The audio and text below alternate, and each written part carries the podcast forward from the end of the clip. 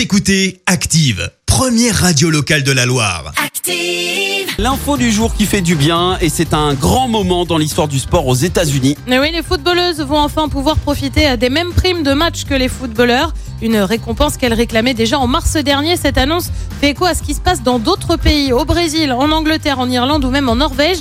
Ils ont également franchi le pas de la parité salariale. Alors pour ce qui est de l'équipe de France, si le débat est lancé sur le montant des primes, les différences existent toujours. Pour te donner un exemple, euh, pour la victoire en Coupe du Monde en 2018, chaque joueur a touché environ 400 000 euros. Si les joueuses tricolores avaient gagné le mondial en 2019, chaque joueuse aurait alors touché 40 000 euros, soit 10 fois moins.